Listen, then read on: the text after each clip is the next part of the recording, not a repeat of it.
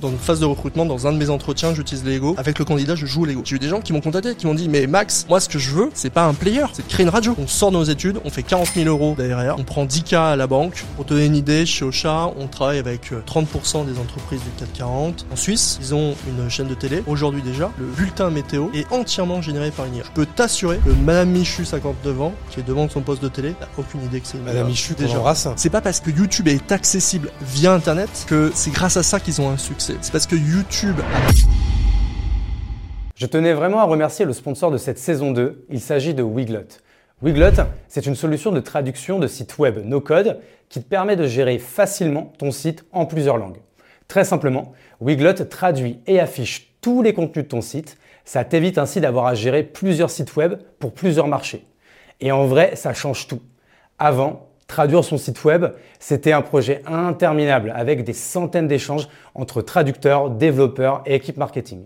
Nous, par exemple, on l'utilise pour notre site lachapelle.club, mais également pour toutes nos verticales comme Kowabunga, Notion Ninja ou même le Pony Club. Fais l'essai et va sur lachapelle.club. Tu pourras retrouver le site en français et en anglais bien sûr, mais aussi en allemand, en espagnol, en italien et on s'est même fait un kiff avec la traduction en japonais. Pour conclure, Wiglot affiche ton site web en plusieurs langues, gère la traduction de ton site web en combinant traduction automatique et humaine bien entendu, et tout ça en optimisant ton SEO multilingue. Bah, Wiglot est utilisé par plus de 70 000 sites web multilingues à travers le monde, avec des clients comme Microsoft, IBM, Clarins, Ecovadis, Pigment, Silver et donc La Chapelle. Tu peux donc tester gratuitement et les yeux fermés pendant 10 jours, c'est gratuit, et ensuite profiter d'une réduction de 15% sur ta première année avec le code SANDWICH15. S-A-N-D-W-I-C-H 15 avec le code SANDWICH15, du coup 15% sur ta première année. Merci beaucoup et bonne écoute. Ouais, donc en fait là t'étais en train de du coup de, m'expliquer euh, en off hein, parce que du coup on, se- on se connaît on se connaît pas très bien et euh, t'étais en train de me- de m'expliquer en fait la, naissance d'Ocha et du coup euh, vous aviez créé de base une boîte qui s'appelait Radio King que depuis vous avez revendu à Énergie et euh, tu vas nous expliquer un petit peu un petit peu euh, un petit peu tout ça et que c'était en fait sur ces cette techno là que vous après vous avez développé Ocha que, que tout le monde connaît aujourd'hui quoi. C'est pas sur cette techno-là, mais c'est euh, grâce à la fois aux connaissances, à la connaissance du marché qu'on avait de l'audio digital à l'époque, et c'est aussi grâce à la connaissance de, tu vois, de faire un SaaS digital, alors audio certes aussi, et toute cette euh, expérience-là et cette connaissance-là, elle nous a été incroyablement utile parce que je pense que quand tu montes une SaaS de zéro, il y a plein de questions que tu te poses, euh, pas uniquement produit, mais euh, même sur la façon de vendre, etc. Et en fait, nous, on avait toutes ces infos. Et on a pu bâtir une nouvelle boîte de zéro, mais en ayant une connaissance et un, et un point de départ qui était euh, euh, un peu cheaté par rapport à ce que d'autres peuvent faire. Ok intéressant. Parce que toi toi t'as quel âge Max? J'ai 36, Ok on est à peu près de la même génération toi du coup peut-être 87 ou 88 88. 88 donc t'es de fin d'année je suis mars. Donc- Attends. donc t'as 35 du coup. Ah donc j'ai 35 J'ai 35 alors. Ok, mars, bah, moi je suis du 27 février et toi? Euh, 10 mars. Ah ok, donc poisson aussi, donc euh, on Voilà, a on on a même pas deux semaines de de, de, de différence, hein, donc euh, ok. Euh, on va faire un peu la classique. Est-ce que pour on va dire remettre un peu les les les prémices de qui tu es, toi comment dans la vie de tous les jours comment tu te comment tu te présentes? Euh, ah, c'est une bonne question. Écoute, moi, je me, je me, je me présente comme un créateur. Euh, je suis, je suis, je suis un amoureux de créer des choses.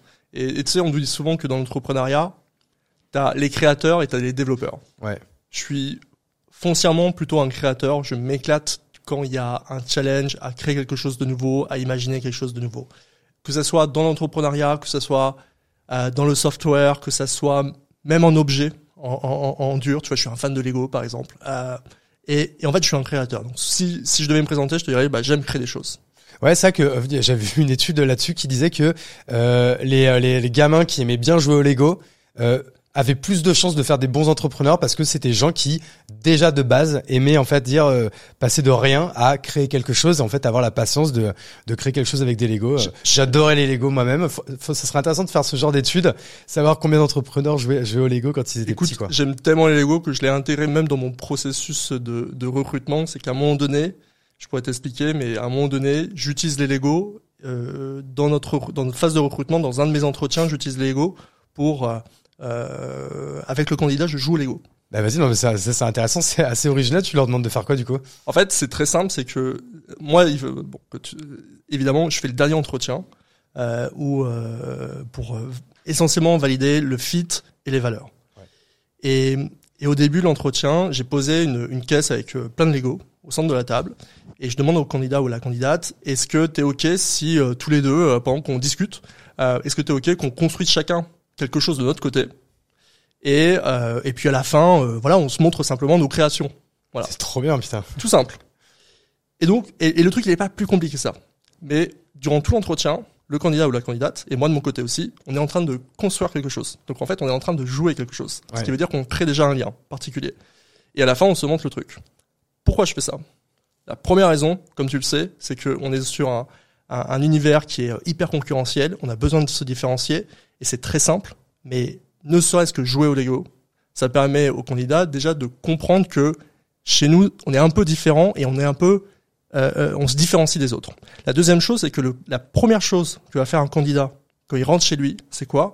C'est de raconter sa journée et l'entretien qu'il a eu euh, avec euh, avec sa copine, son copain, etc. ou sa famille. Et si on peut avoir le copain ou la famille dans la poche juste parce qu'ils vont se dire ah putain c'est rigolo ça, c'est atypique, tu vois. Sympa, ouais. Et ben on les on les a directement. La, Ah, tu vois ma réaction là, tu vois, je trouve ça trop cool, quoi, tu vois. la troisième chose, et c'est surtout la plus importante en réalité, sur laquelle pourquoi je fais ça. Quand tu fais des Lego, quand tu fais quelque chose, quand tu es en train de bâtir quelque chose, tu peux pas réfléchir en même temps à ce que tu es en train de bâtir et à ce que tu es en train de dire. Donc tu vas pas te cheater. Tu peux pas te citer. Tu Ouais. peux pas réfléchir à la connerie que tu veux me balancer. Ouais. Tu es obligé de me dire la vérité. Et, et en fait, c'est ça crée un espèce de cadre beaucoup plus euh, conversationnel que entretien, question-réponse. Et en fait, moi, j'utilise ça aussi pour moi-même, pour me mettre vraiment dans un moment où je suis en conversation avec la personne et je suis pas en mode question-réponse. Et ça, ça crée un échange aussi qui est plus euh, plus sincère, plus proche, euh, qui crée quelque chose de vraiment différent. Voilà. Euh, et euh, et, euh, et c'est essentiellement pour ça aujourd'hui que je fais des entretiens avec des Léo. Mais tu sais que ce serait un super concept, ça, ce genre de, de podcast. C'est avec ton invité pendant euh, la demi-heure, l'heure euh, pendant laquelle tu euh, tu, tu fais l'interview, tu le fais jouer au, le- au Lego. Et en fait, je pense pour, pour la même raison, j'ai la chance, ça m'arrive pas trop. Et souvent j'essaye justement de de de de, de les de remettre, on va dire le le mon invité dans un mode conversationnel. Parce qu'il y en a qui ont tellement l'habitude de faire des interviews, tellement l'habitude Ouais, de, sûr. faire des podcasts que sans s'en rendre compte, en fait, il euh, il déroule. En fait, Tout il fait. déroule des éléments de langage, il déroule un storytelling et parfois, tu vois, ça peut manquer un petit peu d'authenticité. Et c'est vrai Ouais. que si je les faisais jouer en même temps, bon, là, on serait un petit peu loin. Là, c'est peut-être pas le meilleur. Ça sera chiant ça. pour les micros. Je vais pas te mentir comme je suis dans le son. Faudrait le faire, faudrait le faire derrière, derrière, tu vois, quand euh, en mode sur une table, l'un l'un en face de l'autre. Mais Mm. c'est une bonne idée de concept, ça. Et puis visuellement, je pense euh, en mode YouTube, ça doit être hyper sympa à regarder. D'écouter la conversation en regardant du coup les créations des deux qui se, qui sont en train de naître, quoi. Le youtubeur Amixem, sa vidéo la plus euh, la plus vue, c'est une vidéo où il fait des Lego. Donc euh, Je prends note, je te piquerai euh, sûrement l'idée et même peut-être pour les entretiens, je, je pourrais essayer de, de, de, de... Alors ça, ça ne marche que quand tu es en présentiel du coup. ça ne marche que quand tu es en présentiel. C'est pour ça que je le fais. C'est l'entretien qu'on fait que à la fin. Ouais. C'est le seul entretien où on demande au candidat ou la candidate d'être en présentiel. Euh, et c'est pour ça que je le fais à ce moment-là. Mais là, par exemple, jeudi, je vais le faire. J'ai euh, un mec de Marseille qui va venir et puis on va jouer au Lego. Ok, intéressant parce que ça, là, on a, on a un petit peu euh, divagué sur cette histoire de Lego, mais c'est vrai qu'aujourd'hui, donc toi, t'es le CEO de Ocha. Ouais. Donc Ocha, c'est vrai que c'est un, c'est un marché un peu niche. Euh, c'est surtout les créateurs de contenu euh, qui connaissent parce que, alors, je vais essayer de le dire avec mes mots et tu vas le dire après avec les tiens. En fait, Ocha, c'est une plateforme qui permet de distribuer, de diffuser beaucoup plus facilement euh, ses contenus podcast. Mhm. Par exemple, moi qui ai euh, monté mon podcast cette année, et bah, du coup, euh, la personne qui gère ça chez moi, on est sur Ocha et euh, en fait, il distribue le podcast sur Ocha et automatiquement, ça va le mettre sur euh, Spotify, sur Apple Podcast, sur Deezer et sur toutes les autres plateformes euh, qu'il faut euh, qu'il faut utiliser. Je sais pas si je l'ai bien résumé, mais je pense que vous faites pas que ça, mais en tout cas moi c'est la feature que j'utilise aujourd'hui. Ouais, c'est, c'est, écoute, c'est la première feature pour laquelle on, on vient euh, clairement sur Ocha, qui est celle-ci, qui est distribuée. En fait, ce qu'on connaît pas forcément quand on est euh, en dehors du monde du podcast, euh, c'est vraiment une particularité du domaine du podcast, qui est que là où sur la vidéo, quand tu veux faire une vidéo, tu la publies sur YouTube et après tu la regardes sur YouTube. En podcast, c'est différent. Là où tu la publies, c'est pas là où tu la regardes. Enfin, c'est pas là où tu l'écoutes plutôt. Et donc, comme il y a une multitude, là encore, très grande différenciation du podcast parce que c'est l'un des rares médias où ça se passe comme ça. Mais comme il y a une multitude de plateformes de distribution, Apple, Spotify, Amazon, Google, Même si etc. on a trois qui doivent se distribuer 90, 95 Franchement, oui, euh, c'est sûr que il y a après, euh, euh, Donc Apple Podcast, Spotify, c'est on va dire c'est du 45-45. ça dépend. Peut-être 5 sur 10 heures et après. euh, Au, au global, c'est euh, Apple Podcast et euh, en tout cas sur nos stats à nous est beaucoup plus euh, haut que. que Ouais, alors que- moi c'est assez égal. Spotify, je crois qu'Apple Podcast c'est peut-être deux trois points au-dessus de Spotify. Et j'ai parlé avec euh, deux trois autres podcasteurs qui en effet me disent que Apple Podcast est au-dessus, mais pas tant que ça au-dessus de, de Spotify quoi. Ça dépend. Tu vois, par exemple moi je consomme sur Spotify les, les Ouais. podcasts. Ça dépend. Euh, tu peux avoir des différenciations notamment quand tu es un, un média et que euh, tu as, tu vois, par exemple, on a Radio Classique chez nous. Euh, forcément, quand tu es un média un peu plus mainstream et que tu touches une, peut-être aussi une, une génération un peu moins jeune, euh, tu peux avoir un peu plus d'Apple Podcast que Apple Podcast est euh, d'office sur ton euh, téléphone et ça Ouais. s'appelle podcast. C'est juste qu'en fait et voilà, c'est ça qui est ouf qu'il fasse un bon score alors que du coup tu peux l'écouter que sur iPhone je suppose non même pas. T'as un Android tu peux avoir Apple Podcast Non. en non, ouais, Non. on est d'accord tu Non, non. tu ne peux l'utiliser que si enfin l'écouter que si tu as un iPhone. Oui, et, et, et, et en même temps, c'est marrant parce que c'est lié aussi à la, à- au persona typique euh, de l'auditeur de podcast, même si évidemment il y a plein de types de personas, hein, on est clair, mais le persona euh, podcast, il est plutôt comme toi et moi, euh, dans la trentaine, plutôt cadre, plutôt urbain, et donc forcément qui dit cadre dit plutôt iPhone, c'est aussi bête que ça, et qui dit iPhone dit Apple Podcast. Voilà. Ok, non, très bien. Et toi, comment Alors, on, a- on avait commencé euh, très rapidement en intro euh, parce que ça qu'on peut le dire, c'est qu'on m'a appuyé sur rec alors qu'on était en train de discuter, donc on a on a tout de suite euh, tout de suite euh, embrayé. Euh, mais toi, en fait, comment t'es euh, comment t'en es arrivé là? Comment c'est quoi un peu très rapidement peut-être ton parcours scolaire et pro? Et comment t'es devenu entrepreneur? Est-ce que c'était écrit que tu deviens entrepreneur Est-ce que je sais pas, peut-être tes parents sont entrepreneurs, des proches ou pas Comment comment ça s'est fait euh, dans ton cas? Non, j'ai euh, j'ai pas de parents entrepreneurs. J'ai euh, j'ai toujours euh, su que je voulais devenir entrepreneur. Je ne savais pas quand je le deviendrais et je pensais pas que ça dev- que je deviendrais euh, entrepreneur de cette façon-là. Mais j'ai toujours su, enfin moi moi-même que j'allais vouloir devenir entrepreneur. Et je pense que mon entourage, mes amis, ma famille, l'avaient très vite compris aussi.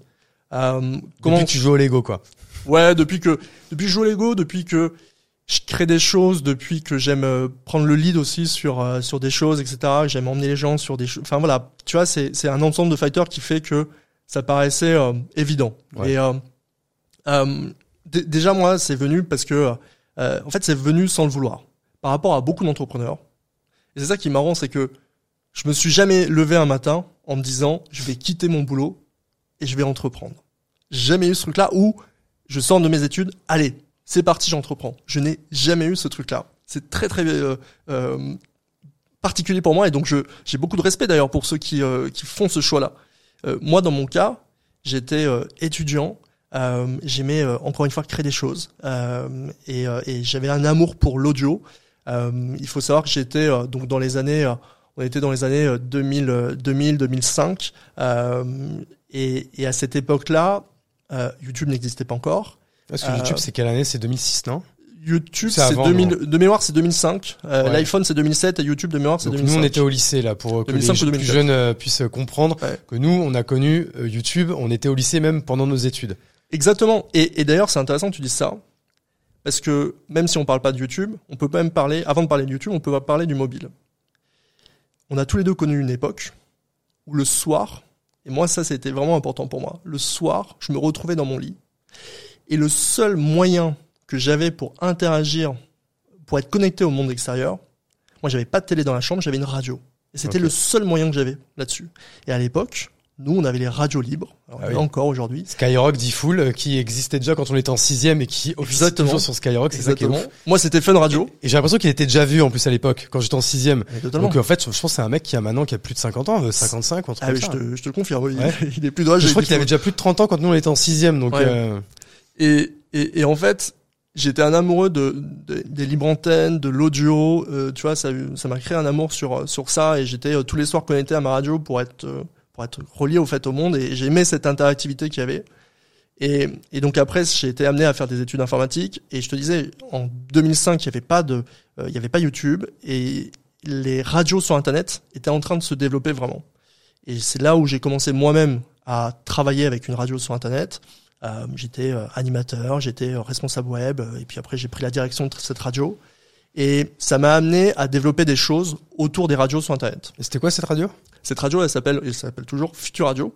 C'est l'une des radios. Alors il y a quelques-unes comme ça qui font partie des précurseurs des radios sur Internet à une époque où c'était très technique. Et je pense que ça l'est encore en réalité euh, de créer une radio sur Internet. C'est très très difficile. Parce qu'il y a encore des gens du coup en fait qui créent des radios sur internet. Parce que c'est- Oui. quel est en fait le, euh, quel est en fait l'intérêt d'avoir une radio sur internet aujourd'hui alors que c'est parce qu'en fait du coup t'as pas besoin d'avoir euh, d'être sur une bande FM ou un truc comme ça. C'est beaucoup plus simple en fait. Alors déjà la bande FM est saturée. Ouais. Euh, tu peux pas avoir euh, des milliers de radios. Tu as une limitation euh, sur la bande FM. Donc effectivement, à un moment donné, comme tu peux pas être sur la bande FM, bah tu crées en radio et en web radio d'abord. Il y a certaines web radios qui ont été créées d'abord comme ça et qui après sont passées en FM. Ok. Euh, puis après, il y a des amoureux. Il y a des amoureux de l'audio, des amoureux, beaucoup d'amoureux aussi de la musique qui ont envie de créer un flux qui gèrent eux-mêmes et sur lequel tu peux te brancher 24 heures sur 24, 7 jours sur 7. Ok. Donc toi là à ce moment-là donc on est euh, au milieu des années 2000. Ouais. Donc à ce moment-là donc toi t'es euh, vers le bac quoi grosso modo. Et déjà tu bosses pour on va dire une radio en ligne quoi. Ouais, c'est ça. Et je démarre mes études d'informatique en vraiment en bossant de plus en plus pour. euh, T'as fait quoi comme étude quoi J'ai fait un master informatique, C'est un quoi à la fac ou en école? Fac, et puis euh, ouais, fac, Ok. fac.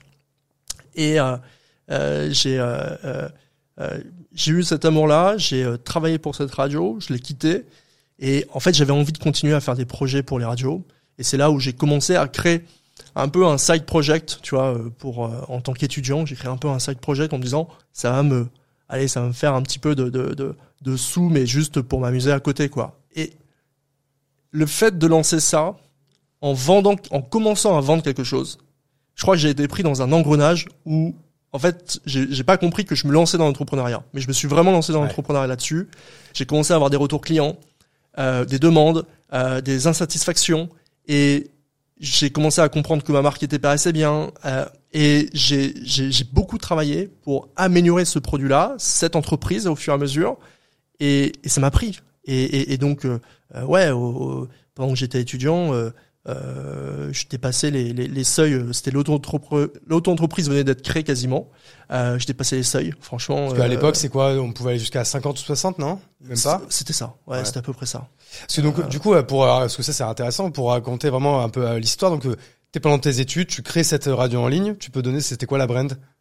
Euh, ouais, euh, euh, euh, tu parles du, du service? Euh, pardon c'était quoi le, la, ouais, la, la marque en fait de cette radio? Comment elle s'appelait? Alors, la radio en ligne sur laquelle moi je bossais, c'était Future Radio.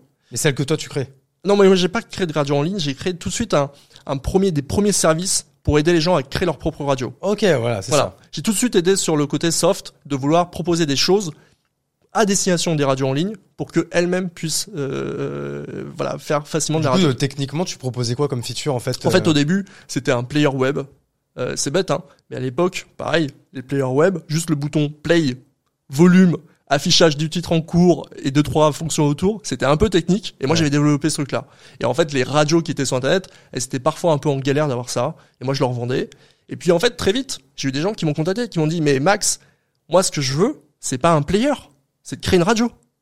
Et donc, j'ai, je me suis dit, bah, ok, bah, on va créer le service. Et donc, on a commencé à créer le service. J'ai été aidé par euh, mon cofondateur euh, Charles et euh, on a développé ça. C'était aussi à ce moment-là, tu vois, on arrivait 2007, début de l'iPhone, on s'est dit bah là il y a un truc à faire. ah bah oui parce que là du coup les gens voulaient avoir la radio dans leur téléphone Exactement. Et donc là on a commencé à développer des, un peu des applications template pour toutes les radios euh, qui pouvaient pas se payer des, des, des, des devs, etc. des Et web apps du coup hein Non, c'était des vraies applications, Des vraies mais c'était, on appelait ça template parce qu'on faisait à chaque fois le même format, on changeait les couleurs, on mettait le logo et puis on, on vendait ça euh, très cher. en fait un template en marque blanche euh, que tu pouvais publiait, personnaliser euh, modifié, puis on publiait ça.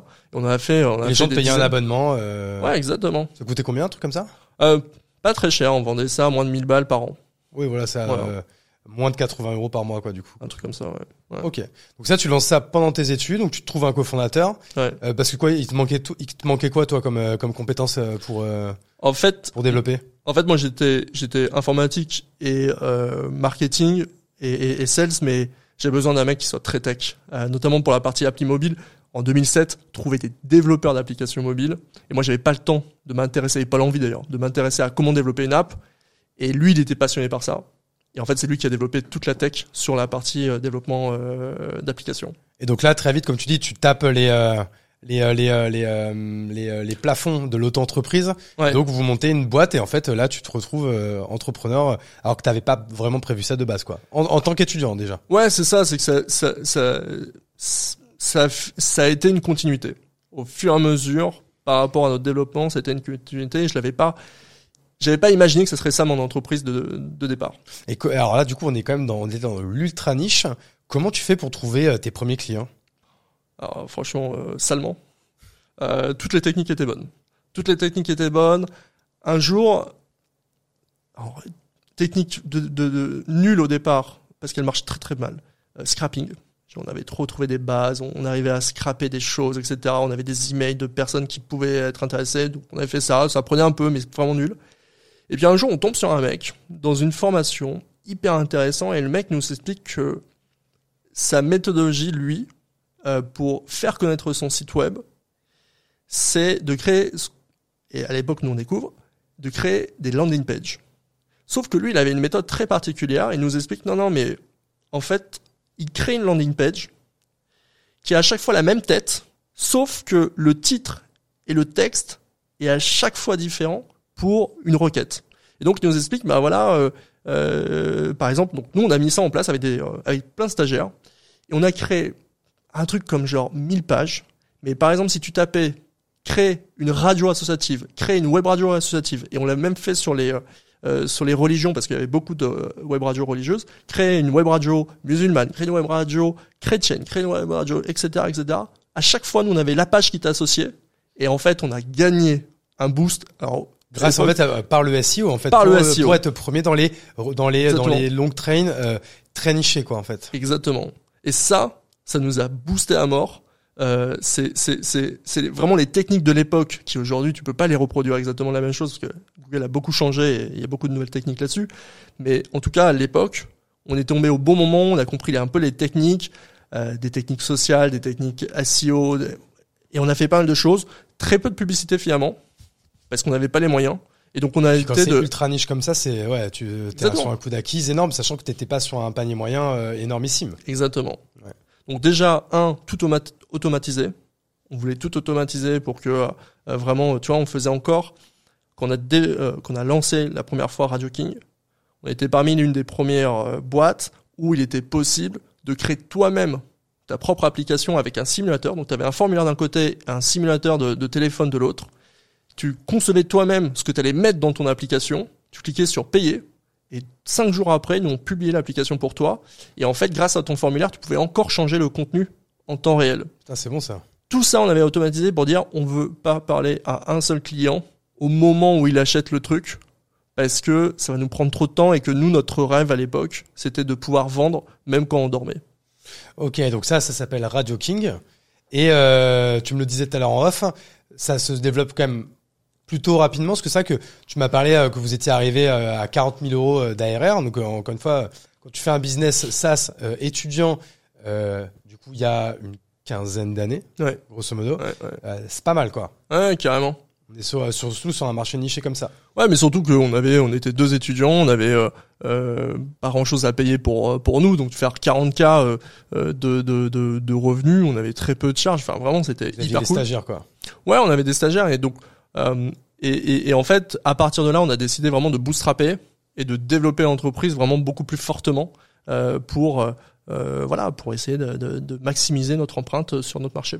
Et donc du coup, ça, ça, cette, cette boîte Radio King qui démarre pendant les études, c'est c'est une histoire qui dure combien de temps? Euh, non, Radio King, en fait, euh, euh, officiellement, c'est à peu près un peu plus de 12 ans. Ah oui, donc c'est quand même une longue histoire. Ouais, bien sûr. Ouais, c'est à peu près 12 ans. Avant que je la vende, ouais. Et euh, bah, du coup, si, si à 12 ans, il y a quand même pas mal euh, de choses à dire. Donc là, vous finissez les études. Je sais pas si vous allez au bout d'ailleurs. Si quand même, vous allez jusqu'au diplôme. Ouais, si, si. Alors euh, attention, hein, on, on, on, on sort de nos études.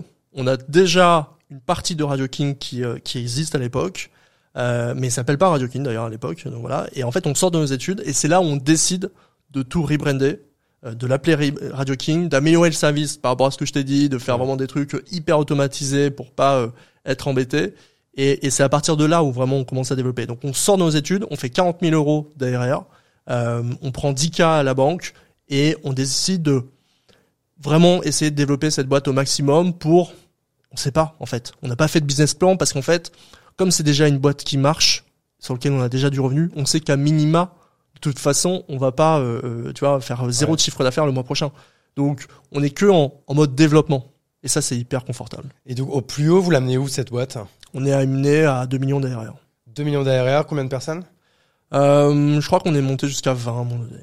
Et ça, c'est une boîte que vous revendez il y a combien de temps et à qui? Et pareil, c'est quoi le, comment se passe ce processus Donc, euh, je vais spoiler, Ouais. c'est à- au groupe euh, Énergie. Ouais. Donc, il s'appelle comme ça, c'est Énergie C'est le groupe Énergie. Je pensais Alors, on qu'Énergie appartenait à un groupe, en fait. Maintenant, c'est alors, un groupe. Éne- Énergie appartient à un groupe qui s'appelle le groupe Énergie, Ok. euh, dans lequel il y a notamment une des boîtes euh, euh, dedans. Alors, techniquement, on l'a vendu à une des boîtes du groupe Énergie, mais Ok. euh, voilà. Comment ça se, comment ça se passe euh, à ce moment-là? C'est eux qui vous approchent? Comment, comment, comment se passe le, tout le processus de, de, de, de, de, bah, de revente, quoi, en fait? Non, en fait, euh, euh, parce que entre temps, on avait créé Ocha. Ah, ok, ça c'est pas fait. Euh... Non, parce que on l'a, on a vendu euh, l'année dernière, enfin cette année, on a vendu à Énergie et Ocha, on l'a créé il y a 5 ans. Donc euh, Pendant cinq ans, il y a eu les deux qui se sont. pendant euh, 5 ans, on a, on a Ah, géré écoute, les on deux va boîtes. refaire un bond du coup euh, en arrière. Donc là, vous êtes à fond sur la radio, donc ça se développe bien. Ouais. Euh, et là, du coup, je pense qu'il y a cinq, à cinq ans, la hype du podcast commence vraiment euh, à se faire de plus en plus euh, présente. Et donc, du coup, vous vous dites, bon, c'est un peu notre univers. Il y a pas mal de choses, euh, même si c'est quand même deux outils euh, totalement différents. Et là, comment vous prenez la décision en fait de vous diversifier et de monter du coup cette nouvelle boîte euh, Ocha En fait, même, tu vois, on a, c'est très intéressant. C'était, comme on avait développé Radio King, on était à fond sur le marché de l'audio digital. Et à un moment donné, avec Charles, on a pris un peu de recul sur ce qu'on faisait. Et si tu veux, on a, on a compris un truc. Je crois que c'est la première fois où on a vraiment eu du recul sur euh, et, de la, on s'est regardé vraiment en face par, par rapport à ce qu'on faisait. On a regardé un autre média qui était très similaire au nôtre, la télévision. Il faut savoir que la télévision et la radio, c'est deux médias très très similaires. C'est deux médias qui sont déjà linéaires, c'est-à-dire que quand tu le démarres, tu le prends là où c'en est, tu peux pas revenir en arrière ou tu peux pas avancer. C'est deux médias à l'époque en tout cas, tu captais par une antenne et qui fait que tu as une limitation sur le nombre d'offres. C'est deux médias qui nécessitent d'avoir un matériel particulier pour le capter, une un téléviseur ou une radio, et c'est deux médias qui sont plutôt localisés. En fonction de là où tu es, tu vas avoir un programme qui est différent. Et quand on a regardé comment la télévision évoluait, notamment vis-à-vis de YouTube, on a regardé un peu plus comment YouTube fonctionnait. Et ce qu'on a compris vis-à-vis de YouTube, c'était que c'est pas parce qu'il, que YouTube est accessible via Internet que c'est grâce à ça qu'ils ont un succès. C'est parce que YouTube, à travers son offre vidéo, a totalement transformé la façon dont on consomme la vidéo. Avec de la vidéo à la demande, avec de la vidéo avec un contenu illimité créé par des créateurs, ce qui fait qu'aujourd'hui c'est toi consommateur qui décide vraiment ce que tu as envie de voir et pas quelque chose qui est euh, assez globalisé finalement. Tu peux regarder n'importe où facilement, tu as le contrôle sur la lecture, tu peux stopper, tu peux reprendre. Et donc tous ces éléments-là, on a compris que c'était ça qui faisait le succès de YouTube et c'était ça qui faisait que YouTube était en train de dépasser nous déjà à l'époque la télévision aux États-Unis. Et quand on a vu ça, on s'est dit mais qu'est-ce qui euh, serait le, le, le pendant pour la radio? Et donc on n'a pas inventé Podcast. le podcast, mais on a compris à quel point le podcast allait devenir quelque chose d'important. Et en France, en réalité, parce que nous on a démarré Ocha il y a cinq ans, mais en réalité on a même tra- on travaillait deux ans avant euh, sur ça que ça paraît évident aujourd'hui. Il y a cinq ans, c'était pas aussi évident que le podcast ferait un boom pareil. Non, parce que vous il y avez eu a, un bon instinct, quoi. Nous, nous, on a même, je te dis, on a commencé à travailler sur Ocha il y a peut-être même 7 ans, parce qu'avant de le lancer. Et, et à ce moment-là, euh, personne n'était sur le podcast. Même parmi les gros studios qu'on connaît aujourd'hui, comme Bijojo, euh, Binge euh, a été créé au même moment quasiment que Ocha a été créé. Ouais. Parce que euh, à l'époque, il y avait quasiment aucune offre podcast en France.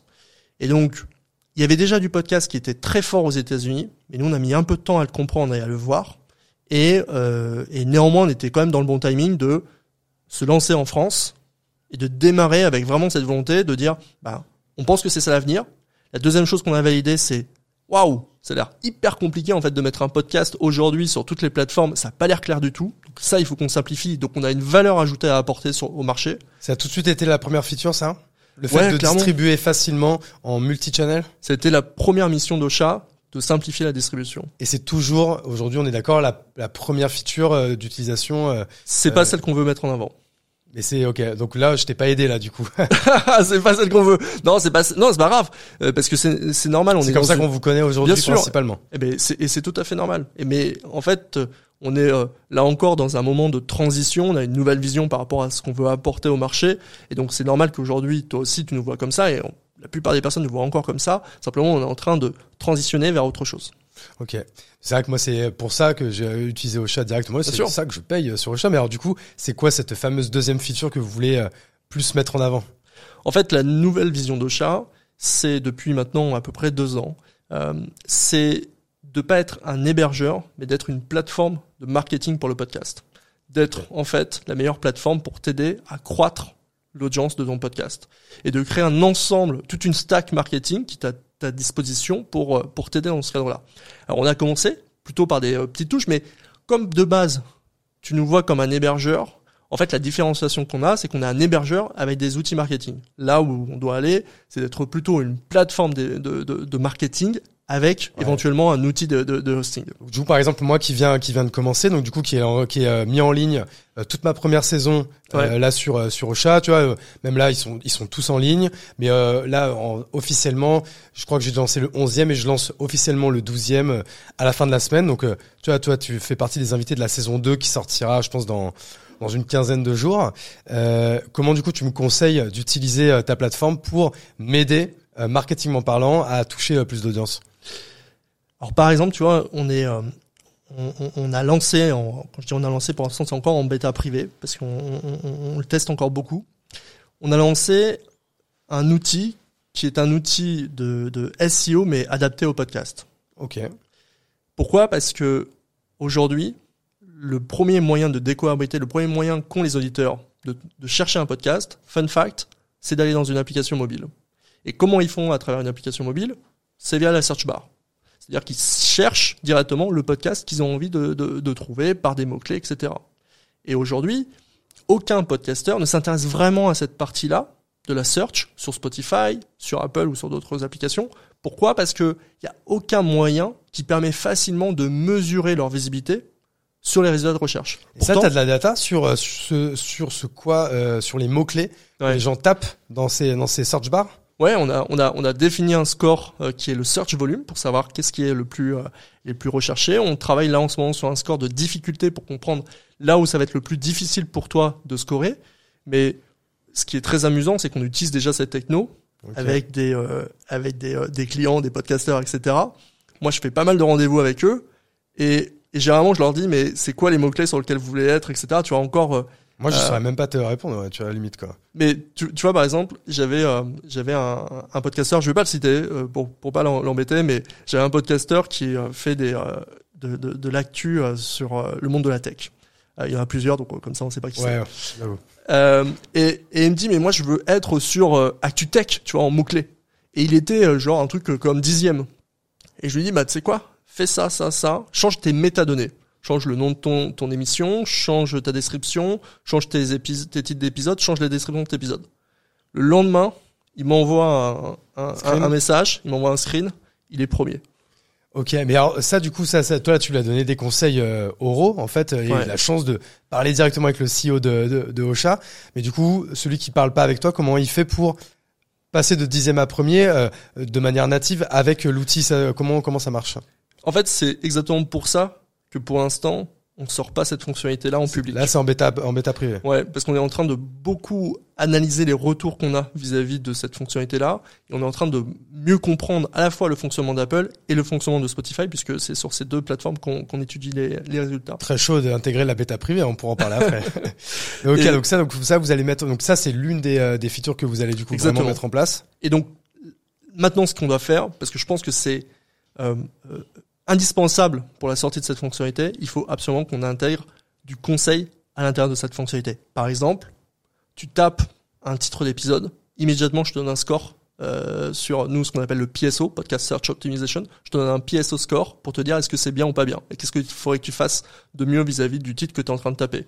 Euh, ou je te donne plus globalement une overview sur euh, euh, ta visibilité actuelle et je te donne des conseils. Tiens, là, par exemple, dans le nom de ton podcast, il y a aucun mot clé que qui t'intéresse qui est dans le nom de ton podcast. Moi, je te conseille pas de changer le nom de ton podcast. Je te, je te conseille juste d'ajouter des choses au nom de ton podcast. Tu vois, c'est euh, ton podcast tirer euh, les mots clés qui, euh, qui t'intéressent. Ok, par exemple, moi c'est si je voulais faire de pour reprendre l'exemple de l'actu tech, Mm. enfin que j'appelle ça euh, la chapelle euh, actu tech par exemple. Exactement. Ok, très très clair. Et ça, c'est ça, mais ça, c'est, vous important. voulez le développer en mode agence conseil ou c'est l'outil qui va me conseiller ça? Ouais, moi, j'ai pas du tout envie de devenir une agence. Donc, Franchement, c'est un euh, vrai, ouais. c'est un vrai, une vraie discussion qu'on a en interne, et, et j'ai vraiment pas envie de devenir une agence. On fait de, de- on a de l'expertise, on a des offres pro, on, on, on vient conseiller des, euh, euh, des grands groupes, des grandes marques, parce qu'effectivement, euh, on a deux, euh, deux facettes chez Ocha, c'est qu'on travaille beaucoup avec euh, euh, un grand nombre de podcasteurs indépendants, mais à côté de ça, on travaille aussi avec des très grands groupes qui euh, font leur propre podcast. qui font leur propre podcast, qui font de la communication externe ou interne parfois. Et on n'a pas envie de devenir une agence, même si euh, dans ce cadre-là, dans ce deuxième cas, oui, on peut intervenir auprès de, de, de grands groupes pour leur donner des conseils. Ok, donc tout ça c'est en mode un peu euh, privé.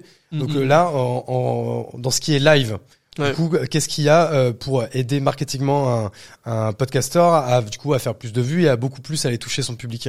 Un outil qui te paraît peut-être évident parce qu'il est actuellement chez Ocha, mais qui n'existe pas forcément sur toutes les autres plateformes, c'est ce qu'on appelle nous le Smart Link. C'est cette page qui va référencer tous les liens vers les plateformes d'écoute pour ton podcast. ça. ouais. Et là aussi, tu le vois peut-être pas passer, mais parce que nous, c'est important pour nous euh, d'améliorer ta conversion, une des fonctionnalités du Smart Link, c'est ce qu'on appelle le Deep Link. Qu'est-ce que c'est? C'est l'idée de supprimer une étape entre ton Smart Link et la plateforme d'écoute. Pourquoi? Parce que normalement, par défaut, quand tu cliques sur ton lien Apple Podcast, dans la plupart des cas ou sur toutes les plateformes en général, tu vas être redirigé vers la page de l'émission de ton podcast. Qu'est-ce que ça veut dire? Ça veut dire que si tu as partagé le Smart Link de cet épisode qu'on est en train de faire aujourd'hui, l'auditeur va lui-même devoir chercher dans la liste après sur Apple Podcast quel était le, le, le bon truc et puis c'était quoi au fait, etc. Tu vois, c'est chiant. Ouais. Et en fait, nous, on a supprimé ça. On a fait un robot qui de lui-même va regarder sur Apple Podcast quel est le bon lien par rapport à l'épisode que tu as fait. Il va directement le mettre dans ton Smart Link. Ce qui fait que quand tu cliques dessus, tu es directement redirigé vers la page de l'épisode sur Apple Podcast. Ouais, parce que les gens comprennent en fait le Smart Link, par exemple pour euh, notre épisode, quand euh, je vais en faire la promotion, ben, en fait je vais sur euh, Ocha, sur l'épisode qu'on vient de faire, ça me dit copie ton Smart Link, je le copie et là ça amène les gens sur une espèce de petite landing page ça. où ils vont pouvoir du coup avoir un résumé de l'épisode, un résumé écrit euh, Mhm. de la description que j'ai voulu en faire, et du coup un lien vers l'épisode sur Apple Podcast, un lien vers l'épisode sur Spotify, sur Ouais. Deezer, et du coup et toutes les autres euh, plateformes qui sont un peu plus négligeables en termes d'écoute, mais qui ont le mérite d'exister quoi. Et, et, et peut-être que tes auditeurs préfèrent parfois euh, telle ou telle plateforme et Ouais. tu les frustres pas en leur proposant. Voilà, tu leur plateformes. proposes tout. Voilà. Et donc, on a plein euh, de, tu vois, de petits euh, euh, outils comme ça qui sont intégrés au chat, qui sont parfois invisibles hein, euh, pour euh, pour euh, pour des podcasteurs qui n'ont pas testé toutes les solutions et qui ne connaissent pas toutes les solutions. Mais ça fait partie notamment de, de, de notre regard vis-à-vis de ça. Je pourrais te parler aussi des statistiques sur lesquelles on est certainement un peu plus avancé. Le fait que tu puisses voir Ouais, moi je regarde tous les jours mes stats. euh, Ouais, le fait que tu puisses voir, tu vois, chez Ocha, tu peux voir par exemple tes stats par région, Ouais. euh, par ville. Euh, si tu as envie vraiment d'aller dans la profondeur de comprendre tes auditeurs, puisque le marketing, c'est avant tout comprendre qui est ton euh, persona, qui est ton euh, euh, auditeur cible, pour ensuite aller euh, le cibler encore plus et développer ton audience. Et alors là, c'est peut-être moi qui l'ai pas vu. On est d'accord qu'il n'y a pas YouTube, par contre, dans dans dans. Sûr. dans- On peut on peut également distribuer sur YouTube? Tu peux distribuer sur YouTube. Alors, Peut-être que j'ai pas pris le bon forfait. Peut-être que c'est un forfait un peu supérieur, non? Je, je- alors c'est à partir du deuxième forfait où tu Ah peux, bah. mais toi aujourd'hui, t'enregistres avec des caméras euh, sur sur YouTube directement. Euh, donc il n'y a pas d'intérêt puisque euh, de toute façon ta vidéo, tu vas la poster sur YouTube. Par contre, ce qu'on fait pour les personnes qui n'enregistrent pas euh, en vidéo, qui n'ont pas un aussi beau setup que ce que tu peux avoir toi, ce qu'on fait pour euh, pour eux, c'est que automatiquement on génère une vidéo avec le nom du podcast, l'image, le machin, etc. Et on la publie automatiquement pour eux sur YouTube. Ok, donc c'est pour ça que moi, en effet, la personne qui gère ça va directement sur YouTube pour le mettre. Même si je crois par exemple que, alors, je sais qu'on peut sur Spotify, on peut maintenant mettre la, la vidéo également sur Spotify. Ouais, tout à fait. C'est un truc que Spotify euh, propose euh, depuis peu, ouais, tout à fait. Ok. Qui est encore un peu en test. Et est-ce que vous aidez euh, les, les podcasteurs à monétiser leur, leur contenu? Ouais, bien sûr. On a une offre de monétisation euh, sur Ocha et à partir du moment où euh, aujourd'hui c'est 5000 écoutes, il faut que tu fasses au moins 5000 écoutes par mois. Vous êtes une régie en fait. On travaille plutôt avec des régies. On est un peu un, un service qui met plutôt en lien avec une régie. On travaille avec des régies. Aujourd'hui, on travaille avec une régie qui s'appelle Target Spot. On travaille aussi avec une autre régie qui s'appelle Soundcast. Et on fait plutôt ce lien entre les podcasteurs et les régies audio. Donc c'est là que c'est demain, moi j'ai envie, euh, alors moi il est déjà monétisé, alors moi j'ai choisi un, un autre euh, biais, c'est comme je suis au début, moi je, je trouve mon sponsor avant euh, de tourner. Ouais. et en fait euh, automatiquement tu vois je vais filmer, euh, j'ai filmé euh, le- une intro avec le, le sponsor et je vais l'intégrer directement à mon audio, donc je passe pas par une régie, mais imaginons je ne ferais pas ça, je pourrais du coup monétiser mon podcast euh, sur sur Ocha, je me branche en fait sur votre euh, votre régie de régie, grosso modo, ou votre, enfin, votre outil de monétisation. Et là, c'est quoi? Vous me proposez un coup par mille et automatiquement, ça va balancer de, de la pub euh, et ça va euh, tous les mille me donner euh, ce qui a été, ce qui a été annoncé? C'est pas beaucoup plus compliqué que ce que fait YouTube. Hein. C'est, euh, Mm. tu vas sur Ocha, tu cliques sur un bouton pour dire que t'upset, tu renseignes deux trois, euh, deux trois infos. Je peux choisir du coup mes annonceurs ou euh, Sur YouTube, tu choisis? Je crois pas, non Non. Bah, Tu pareil peux refuser, non? Comment ça se passe? Non, parce qu'en fait, c'est, c'est le système de programmatique. Ouais. Euh, dès lors qu'on est sur du programmatique, alors programmatique, je suis désolé, il faut expliquer. Programmatique, c'est euh, euh, en clair, c'est euh, de la publicité automatisée. Si je dois le simplifier, je dirais ça. C'est de la publicité qui est automatisée. Et parce qu'elle est automatisée et que c'est tout le fonctionnement, tu peux pas choisir. Ouais. Parce que ça fait partie du, du, du, du, fonctionnement du truc. Donc toi-même, tu peux pas choisir. Euh, et, et- et la plupart des publicités qui sont jouées sur des podcasts ne sont pas choisies par les, euh, les, euh, les. On peut dire les domaines qu'on veut pas. Voilà, si c'est un truc sur euh, euh, c'est de l'alcool, c'est euh, euh, pétrochimie, etc. Ça je veux pas. Ça on peut le dire. Mais par contre, tu peux pas choisir ton Et on est, on est, on est sur quel, euh, on est sur quel un peu sur quel chiffre aujourd'hui? C'est, c'est quoi le coût par mille qu'on peut, euh, qu'on peut en espérer? F- Franchement, c'est euh, c'est assez variable. Euh, le- tu vois, tu parlais aujourd'hui, euh, toi tu fais euh, finalement des euh, ce qu'on appellerait nous des opérations spéciales, c'est-à-dire que tu fais un deal directement avec euh, avec un annonceur et donc là c'est très différent de ce que tu peux avoir et là tu peux avoir des coûts par mille. Je sais que tu as déjà eu euh, Mathieu Stéphanie qui euh, euh, parle très de façon très transparente sur ce genre de sujet, qui a des des des des, des coûts euh, qui sont euh, qui dépassent euh, C'est totalement. quoi, ouais, euh, 90, 90 euros le je, par je, mille je, je vais pas parler pour lui, je, je veux pas. Je veux Non pas mais je crois que comme il l'a dit, il me semble que c'est ça. Bon, à, à vérifier, mais il me semble que, que Mais il a, ça. il a des coûts très euh, très élevés. Là où en problématique c'est très différent parce que c'est automatisé, donc forcément les coûts sont euh, sont plus faibles. Mais en général, tu peux être entre 12 et 15 euros euh, du euh, du CPM, donc du coût par mille. Ok, donc ça, toutes les 1000 écoutes, tu gagnes 15 balles, quoi. C'est ça. Ok, donc ce qui est, ouais, ce qui est, il faut faire beaucoup d'écoutes parce que c'est vrai que tous les gens doivent savoir, c'est que c'est vrai que la- le monde du podcast c'est quand même une jungle et il y a quand même beaucoup de gens et pour, pour faire son trou, c'est quand même, c'est quand même assez, euh, assez, assez compliqué. Mais toi, par exemple, le- qui, en fait, là où ça va intéresser beaucoup de monde, parce que j'ai quand même beaucoup de créateurs de contenu qui, euh, qui, euh, qui m'écoutent, c'est vrai que le podcast, en général, c'est, c'est pas le, le, le médium que les gens choisissent tout de suite parce que, bah, voilà, euh, ça prend du temps, euh, ça, c'est des frais, c'est, c'est de l'organisation, faut trouver ses invités, faut, voilà, quand on veut faire bien les choses, ça prend du temps et ça coûte de l'argent. Donc c'est pour ça que moi j'ai la chance d'avoir pu trouver des sponsors qui m'ont euh, permis de faire ça dans les excellentes euh, conditions. Mais euh, du coup, les, gens qui vont vouloir euh, du coup le, le- le monétiser, ça va être, ça va être quoi grosso modo les, les conseils qu'on, qu'on pourrait leur donner euh, là-dessus? Euh, alors avant tout, tu vois, tu parles de monétisation directement vis-à-vis des créateurs de contenu. Et c'est pour ça que chez Ocha, nous notre première mission euh, avec Ocha, c'est d'aider les podcasteurs à faire croître leur audience. Beaucoup de créateurs vont avoir direct le souhait de monétiser. Et c'est pour ça que nous d'ailleurs on met des paliers pour dire ça sert à rien. Si t'es en dessous de 5000 écoutes et même à 5000 écoutes, c'est pas des sommes Ouais. incroyables. Euh, T'as pas un taux de remplissage à 100%, donc c'est pas incroyable. Donc avant tout, nous le conseil qu'on donne, c'est concentre-toi à faire un un bon contenu et deux à bien le marketer. Après, si t'as de l'audience, t'inquiète pas, ça sera simple de le monétiser, t'auras pas de souci là-dessus, mais avant tout, concentre-toi sur ça. C'est long et Ouais, il faut être, faut être, faut être rigoureux, récurrent quoi. Mais j'ai envie de dire, est-ce que tu connais un contenu Oui. euh, où euh, c'est pas le cas? Tu, tu parlais du coût euh, vis-à-vis du podcast et tout, mais où ça demandait beaucoup de travail. Mais en réalité, aujourd'hui, moi je connais aucun contenu où c'est simple de devenir hyper célèbre du jour au lendemain en faisant euh, très peu de travail ou très peu d'engagement. Partout, tu as besoin d'engagement sur sur ce que tu veux faire. Ouais, on est d'accord. Parce que toi, du coup, qui a ça que on- je sais pas si tu te considères comme un euh, un expert du monde du podcast, mais bon, je, je pense qu'un un petit peu oui, parce que ça fait 6-7 ans que vous êtes euh, à fond dessus, que vous devez échanger avec des podcasteurs et des podcasteuses et des podcasteuses. c'est dur à dur, tous les jours. Euh, c'est quoi ta vision de, bah, de l'évolution du podcast d'il y a 7 ans versus même il y a 2 ans versus à aujourd'hui et même peut-être ta, ta, ta, vision de demain pour, pour, pour l'évolution de ce médium? Euh, Écoute, il, il, se professionnalise de plus en plus déjà. Euh, il se tourne, il y a, un truc qui est assez récent, c'est que le podcast se tourne de plus en plus aussi euh, avec la vidéo. Il se, connecte de plus en plus avec la vidéo. On le voit notamment, euh, euh, enfin le podcast a connu notamment l'arrivée de TikTok et c'est vrai que TikTok a beaucoup développé parce qu'il a amené TikTok a aussi, alors je sais pas si c'est TikTok ou Instagram, mais il a amené aussi les shorts à un moment donné sur YouTube et tout ça a favorisé le fait que le podcast devient de plus en plus aussi visuel. il se professionnalise de plus en plus. On l'utilise de plus en plus. Je pense qu'à une époque, on avait beaucoup plus de, podcasts de passion et de passionnés. Sur, on en a toujours heureusement, mais il y avait beaucoup plus de podcasts qui étaient un podcast de bande, de passion, euh, juste de plaisir. Aujourd'hui, je dirais, et c'est vrai, euh, peut-être encore plus particulièrement chez Ocha, parce qu'on a des offres payantes et c'est pas forcément les moins chères, euh, mais on a beaucoup plus de personnes qui vont faire ça pour leur marque personnelle. Euh, tu vois, en tant qu'expert d'un domaine, etc., qui va qui vont faire du podcast pour revendiquer leur expertise.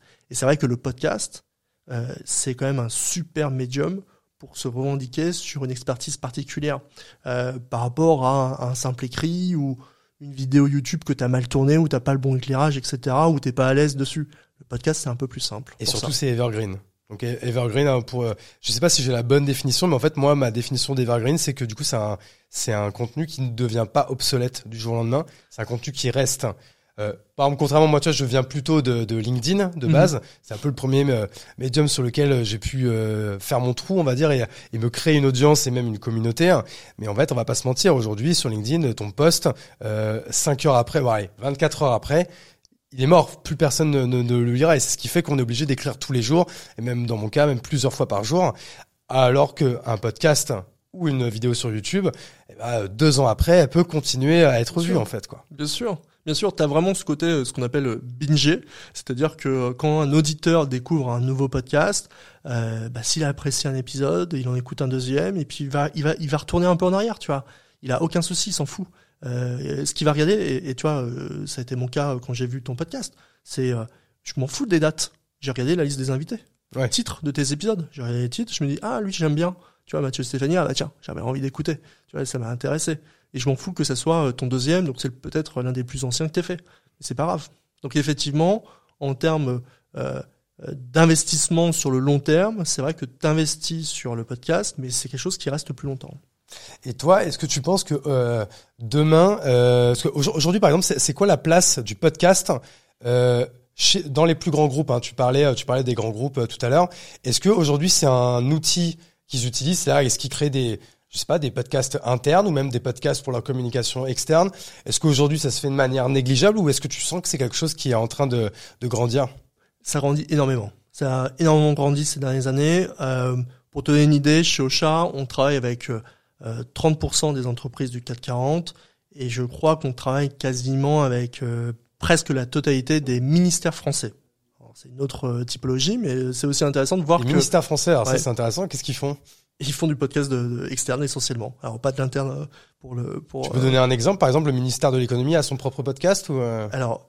Je être très nul sur les exemples. Je sais juste qu'ils sont clés chez nous, mais je sais que oui, le ministère de l'économie, le ministère de l'intérieur, euh, je crois qu'il y a un ministère sur les douanes qu'on doit qu'on doit avoir ou un truc comme ça.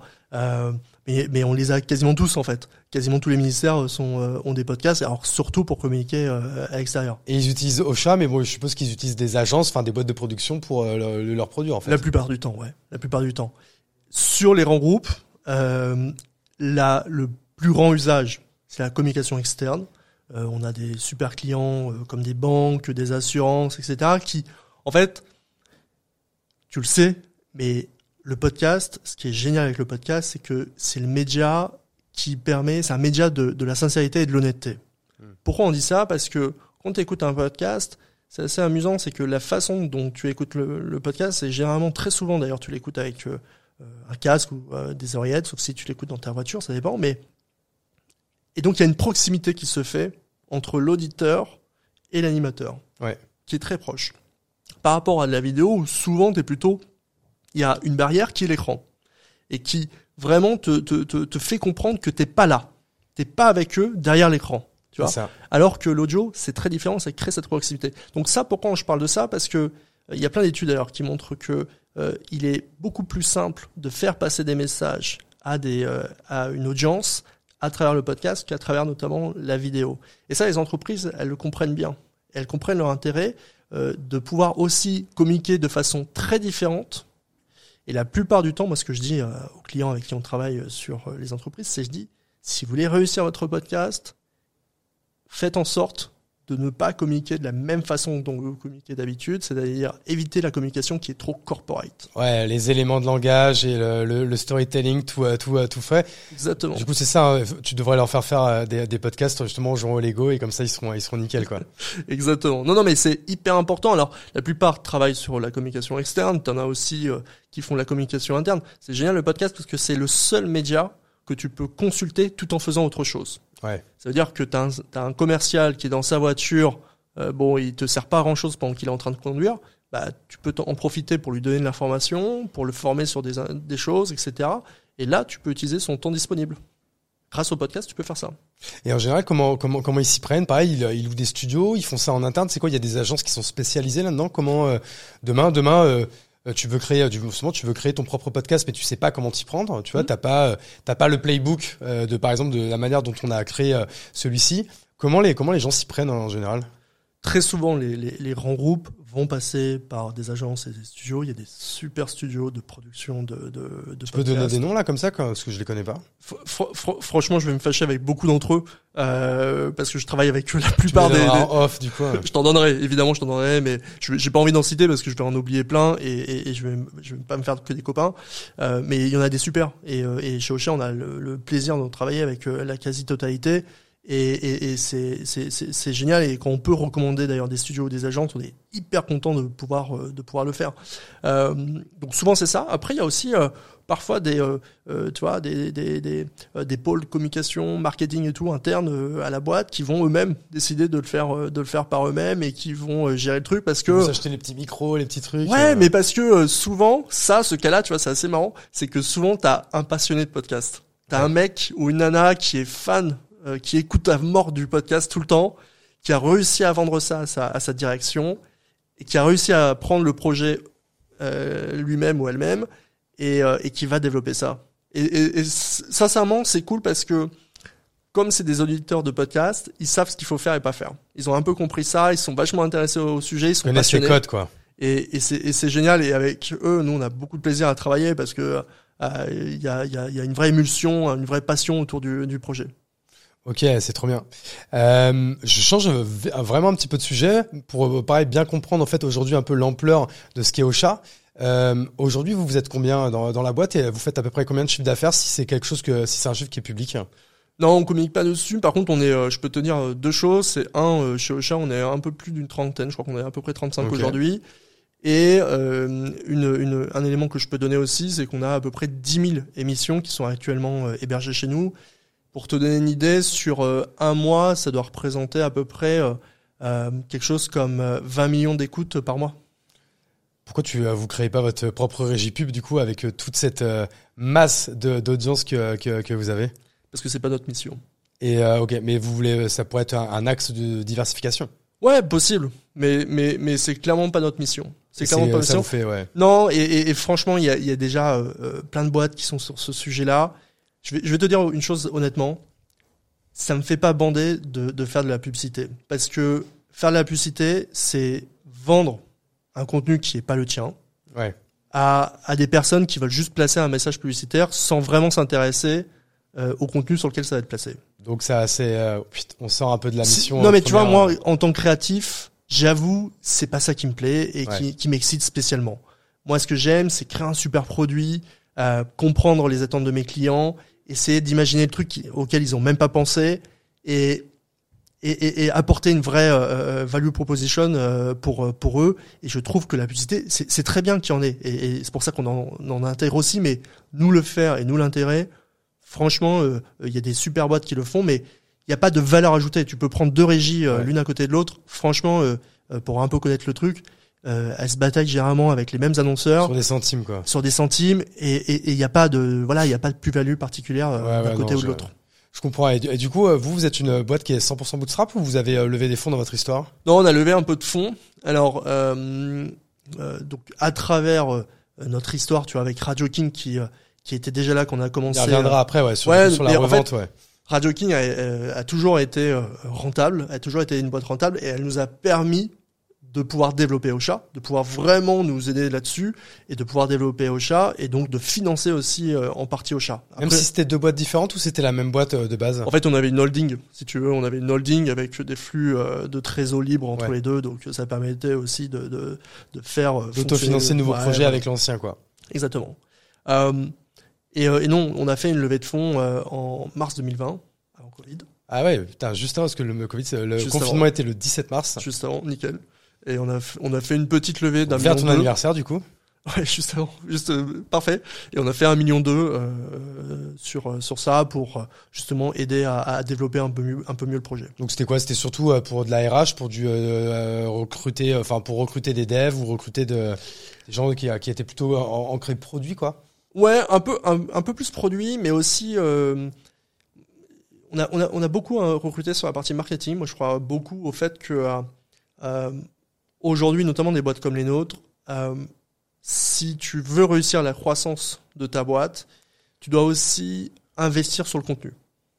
Et tu vois, chez Ocha, on a des podcasts, euh, on a une chaîne vidéo, on a euh, beaucoup de, blogs, on fait des webinaires, etc. Mais je crois beaucoup au fait que ta croissance peut venir aujourd'hui et vient plus simplement aujourd'hui, notamment dans le domaine dans lequel on est, si tu apportes aussi de la valeur en termes d'information, de communication, etc., à euh, tes potentiels futurs clients. Donc vous, euh, vous avez vos propres podcasts, euh, vous êtes vos premiers clients, quoi, grosso modo? Ouais, on a un podcast qui s'appelle Tips, qui est un podcast qui te donne des astuces pour euh, bah, justement gérer et développer ton, ton propre podcast. Euh, et ça, ça nous permet aussi, voilà, d'avoir aussi notre propre podcast. C'est quoi un peu la, enfin du coup, la, enfin pas la ligne édito, mais c'est quoi un peu la forme que ça prend? C'est quoi? C'est euh, c'est un host euh, face cam, enfin justement face micro qui parle tout seul ou avec un invité? C'est de l'hebdo, du mensuel, c'est quoi? Non, c'est euh, une personne de, de l'équipe. Là, en ce moment, euh, c'est plutôt Emma qui, euh, qui enregistre les, les podcasts de Tips euh, face, euh, face caméra, effectivement, puisqu'on l'enregistre aussi. Et euh, euh, faut que tu l'écoutes parce que c'est euh, même la vidéo sur YouTube, c'est il y a un peu de, de sound effects, c'est c'est un peu fun, tu vois. C'est euh, ils, ont, ils font vraiment un truc qui est qui est pas juste un monologue. Ok, ça s'appelle donc Tips, TIPS. TIPS. Euh, Je tape Tips et je, je trouve directement Tips la chaîne. au chat si si s'il faut et tu vas nous Ok. trouver très vite. Ouais. Ok, c'est trop cool. Bah, écoute, je te propose qu'on peut-être on refasse un, un, un, pas en arrière, parce que c'est vrai que c'est quand même intéressant ça quand même dans la dans la vie d'un entrepreneur, parce que c'est vrai que tout le monde, été, j'allais être vulgaire, se, se, se branle sur les exits ou quoi, mais Ouais. en fait qu'on qu'on se le dise, hein, des exits, euh, ça arrive pas 15 fois dans sa vie, ça arrive euh, peu souvent, même parfois ça arrive pas. Hmm. Donc euh, quand ça arrive, je pense que c'est quand même des histoires euh, intéressantes à raconter. Donc toi, est-ce que tu peux peut-être redonner un peu le contexte à ce moment-là, et puis en fait savoir bah, comment vous avez, t'as- comment euh, le racheteur vous a approché, euh, quels ont été un peu les échanges, comment comment ça se passe, euh, c'est ça c'est intéressant. Ouais, écoute, c'est euh, alors pour donner le contexte, je crois que c'est un truc où euh, on a, ça fait quatre ans qu'on fait au chat, un peu moins de quatre ans à mon avis qu'on fait au chat, euh, et donc euh, ouais un peu un, un genre un truc, je sais pas, entre 9 et 10 ans qu'on fait Radio King, et et donc on a eu cette nouvelle vision à travers Ocha, on a développé Ocha, on voit que ça prend, on voit que ça, moi ça me plaît à mort, euh, je m'éclate à fond sur cette boîte là, et, comme je l'ai dit que je suis un créateur, je suis pas un développeur. Donc forcément, à un moment donné, j'arrive au truc où j'ai un peu moins de fun à euh, continuer à développer euh, Radio King tout en euh, créant et, et continuant de développer Ocha. Moi, personnellement, j'ai moins de fun là-dessus. Et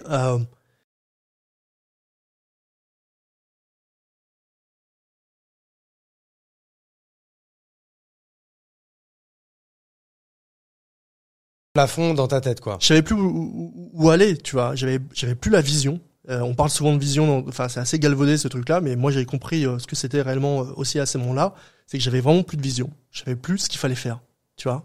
Euh, pour développer plus la boîte. Je savais pas ce qu'il fallait faire. Une, une, euh, franchement, ça faisait 10 ans, ça que souvent, je pense que 10 ans, c'est quand même c'est c'est c'est des bons slots hein, pour euh, Ouais, la- carrément. pour une aventure euh, entrepreneur. C'est déjà long en fait, un mine de rien, 10 ans. Faut que les gens se rendent compte ce que c'est euh, 10 piges C'est hyper à développer, à, fait, à, à faire les montagnes russes avec sa boîte, avec justement on parlait de vision, bah, une vision qui évolue, qui change, qui Exactement. tu peux pivoter, tu peux, enfin, il se passe énormément de choses quoi. Exactement. Et, et, et donc c'est parti de ça. Euh, on, on, on, on était ok avec, euh, on s'est mis ok avec euh, avec mon associé. On s'est dit écoute, euh, allons-y, euh, essayons de vendre la boîte. Ah et donc c'est donc là le- voilà Très différent de- Ce qui est ce qui est important, c'est que du coup l'idée vient de vous, Ouais. parce que souvent c'est plutôt une opportunité extérieure qui dit ah ok bah pourquoi pas. Nous on a initié le truc. C'est vous qui avez initié On le a truc. initié donc, le truc. Comment, quand on prend ce type de décision, donc euh, je suppose que l'étape 1, c'est que déjà on essaie d'identifier les gens qui pourraient, enfin les boîtes qui pourraient éventuellement euh, te racheter. Donc toi, c'est vrai que bon, là on va spoiler, on l'a dit tout à l'heure, c'est le groupe énergie. Mm. Mais c'est vrai que à part euh, des groupes de radio, vous aviez euh, peut-être d'autres pistes ou, ou pas? Alors la première étape, en réalité, c'est euh, de comprendre comment ça marche pour vendre une boîte et pour trouver un, un acheteur. Ouais. Nous on a compris que pour faire ça, il fallait pas qu'on fasse nous-mêmes parce que ça envoyait pas un bon signal non plus. Il fallait qu'on crée un process particulier. Et ce process, c'est il faut le faire avec euh, une, une banque d'affaires. Mm. Tu passes par une banque d'affaires généralement qui va euh, t'aider à créer ce process-là, à définir ses cibles comme tu dis. Tu peux Et dire toi avec qui t'es passé?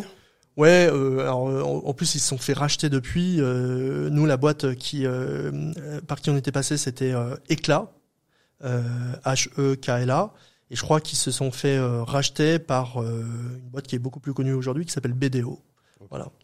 Euh, et, euh, et donc moi je prends contact avec cette boîte-là, je vois euh, qu'ils ont fait pas mal de, ventes et géré aussi des acquisitions pour leurs clients vraiment dans le domaine de la tech, SaaS. Je me dis, ah cool, ils vont comprendre ce qu'on fait. On fait un call avec eux, ils comprennent totalement ce qu'on fait. Ils sont hyper bons, hyper smart, etc. Ils ont les bons, les bons réseaux aussi. On sent qu'ils ils ont les bons trucs. Et, à partir de là, on travaille avec eux. On définit effectivement une euh, liste de cibles potentielles. Une Valo aussi peut-être? Valo, bien sûr, Ouais. Ah, clairement, tout de suite. Euh, Ça vous le faites quoi Pareil avec votre expert comptable, il y a plusieurs méthodes de calcul, vous prenez une moyenne et vous avez une fourchette de, de, de, de Valo euh, qui sera la vôtre quoi. Fr- Franchement, de toute façon, sur beaucoup de décisions, euh, moi, je fais appel à- au maximum d'experts autour de moi. Je prends un peu tous les avis et puis après, je décide. Euh, donc là, effectivement, expert comptable, euh, la banque d'affaires, je discute avec eux, je discute avec Charles, mon associé, je regarde un peu ce qui se fait en général, etc. Et puis on détermine quelque chose qui nous paraît cohérent par rapport à où on en est euh, sur la Vous vous considérez, vous étiez considéré comme un comme un SaaS quand même Radio King? Ah ouais, bien sûr. Donc là donc c'est 100% quoi, donc, abonnement. donc là vous avez pris euh, votre ARR, Et on a fait multiple. votre rentabilité et après de toute façon là c'est quoi? C'est des c'est des multiples hein. Et ça multiple dessus. Tu veux on peut Non, on peut donner des, exemples de alors je, te- je pense que le prix Ouais. il, est, il est il est sous NDA Ouais, tout à fait. mais euh, mais euh, en général les quel type de calcul euh, on fait là? Comme tu nous as pas donné ta renta, on peut on peut donner le- les types de, de calculs qui, euh, qui peuvent être faits. Ouais, franchement, sou- souvent, alors ça dépend effectivement si ta boîte elle est rentable ou pas rentable, mais euh, c'est des calculs de, de, de multiples. Et en fait, plus t'es rentable, plus le multiple est plus imp- important. Euh, mais tu peux être à euh, en dessous de une fois euh, l'ARR à euh, il y a des boîtes qui se vendent à plus de 10 fois l'ARR. Ok. Voilà. Donc on est sur ce type de calcul. Donc là voilà, vous voyez la banque d'affaires, Ouais. vous avez une valo, Ouais, une liste identifiée et après c'est donc c'est eux qui prennent la main quand c'est comme ça. tout à fait. C'est eux qui ont qui montent un dossier et qui vont voir des racheteurs potentiels en disant Sans on donner a le une nom. opportunité. Au, au début, sans donner le nom, en expliquant un peu ce que fait la boîte. Bon après, en expliquant ce que fait la boîte, la plupart com- Ouais, comprennent vous n'êtes pas nous. 36 non plus à faire Ouais, ça. C'est clair. Euh, on n'est pas identifié. Donc tu disais des groupes médias, pas que. Euh, Il y avait des boîtes de software dans le domaine de la radio euh, qui étaient aussi intéressées. D'ailleurs, on en a discuté avec quelques-unes.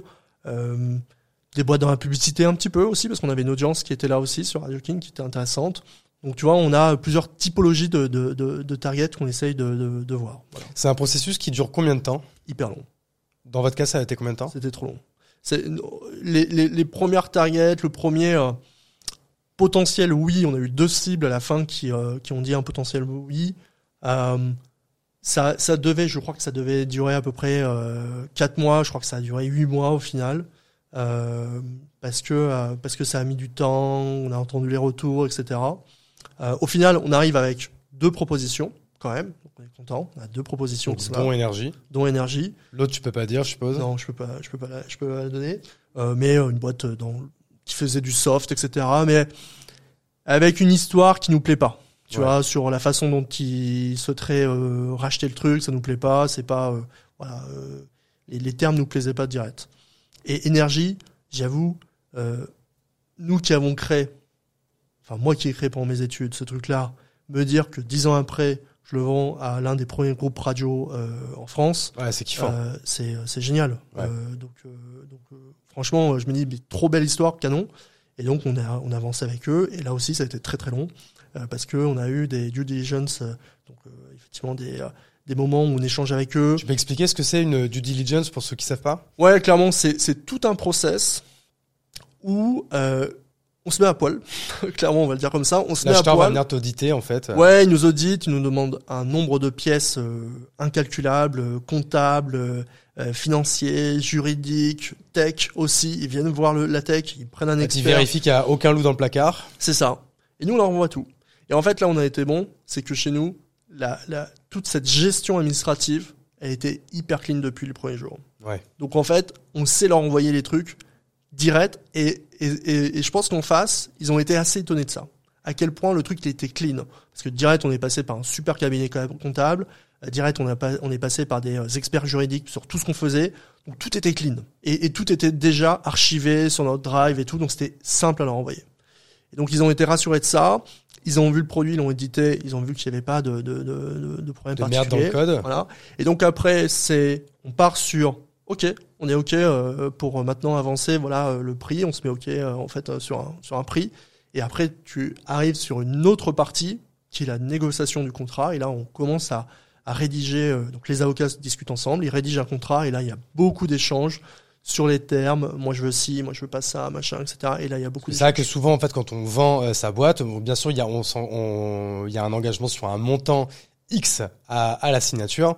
Et souvent, en fait, il y a euh, des conditions, il peut y avoir des conditions de d'earn-out, c'est-à-dire qu'en fait, vous seriez, par exemple, censé rester euh, un an, deux ans, trois ans, et Mhm. avec tel ou tel objectif qui peuvent justement débloquer ce qu'on appelle l'earn-out et en fait la deuxième, troisième, quatrième partie euh, du prix. Est-ce que vous, ça a été euh, votre cas ou est-ce que c'était un prix net et un, un- une session nette? Non, on a fait on a fait une session nette, euh, tout simplement parce que euh, on est aussi dans un cas particulier chez nous.